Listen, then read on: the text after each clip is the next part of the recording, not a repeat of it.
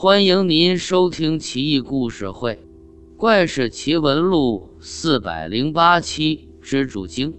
唐宪宗元和年间，苏占游彭雀山，就在今天河北邢台内丘县境内，背着干粮跋山涉水转了一大圈，百无聊赖，既没有美景，又没有名胜古迹。一整天就出一身臭汗，回到客栈，什么收获都没有。苏战对老婆说：“倒霉催的，来这玩，啥玩意都没有。”苏夫人说道：“那咱回吧。”苏战摆手道：“不行，好容易来一回，得玩够了才行。我看悬崖上有光亮。”好像是一面巨大的镜子反射太阳光，后面肯定有灵气，没准有什么福地洞天呢。早点睡觉，明天一早我就去爬悬崖。苏夫人很是担忧，担心他爬悬崖有危险，但苏战执意要去，劝不住。第二天一大早，苏战匆匆上山。苏夫人悄悄跟在后头，山路崎岖，上悬崖更是难上加难。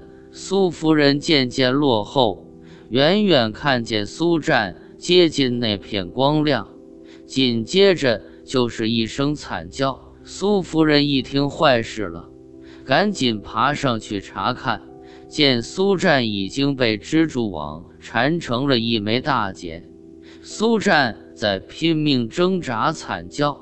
不远处，一只硕大无比的蜘蛛从悬崖上爬下来，步步紧逼。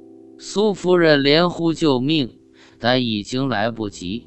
蜘蛛上去就是一针，苏战嚎叫一声就不动弹了。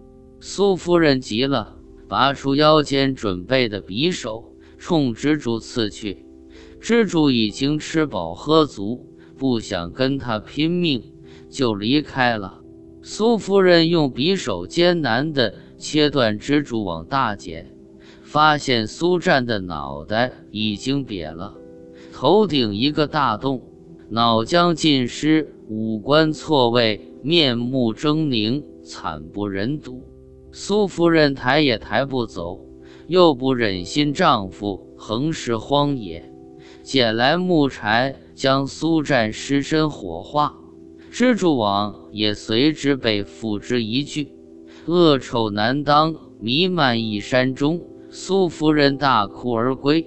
据说唐玄宗开元年间，大将裴民就是他一边舞剑舞刀子，一边画壁画的那位神人，在荒野赶路，遇到一只大蜘蛛。垂下蛛丝，蛛网好像整匹的白布一般，狼虫虎豹沾之必亡，尸骸密布其上。蜘蛛张牙舞爪而来，裴民大怒，搭弓引箭，一箭击中要害，大蜘蛛顿时毙命，尸体大如车轮，重约百斤。裴民又割断几尺长的蜘蛛丝收藏。部下但有受伤的，剪一小段蛛丝贴在伤口处，止血又消炎，比现在的创可贴还管用。大蜘蛛吃人，让人不禁想起《指环王》上的类似情节。大黑蜘蛛俘获了弗罗多，把他网成一个大茧，幸好山姆挺身而出，击败蜘蛛。这才救了弗罗多一命，简直如出一辙。原来典故在这啊！蛛丝能当创可贴用，也算古人一大创举了。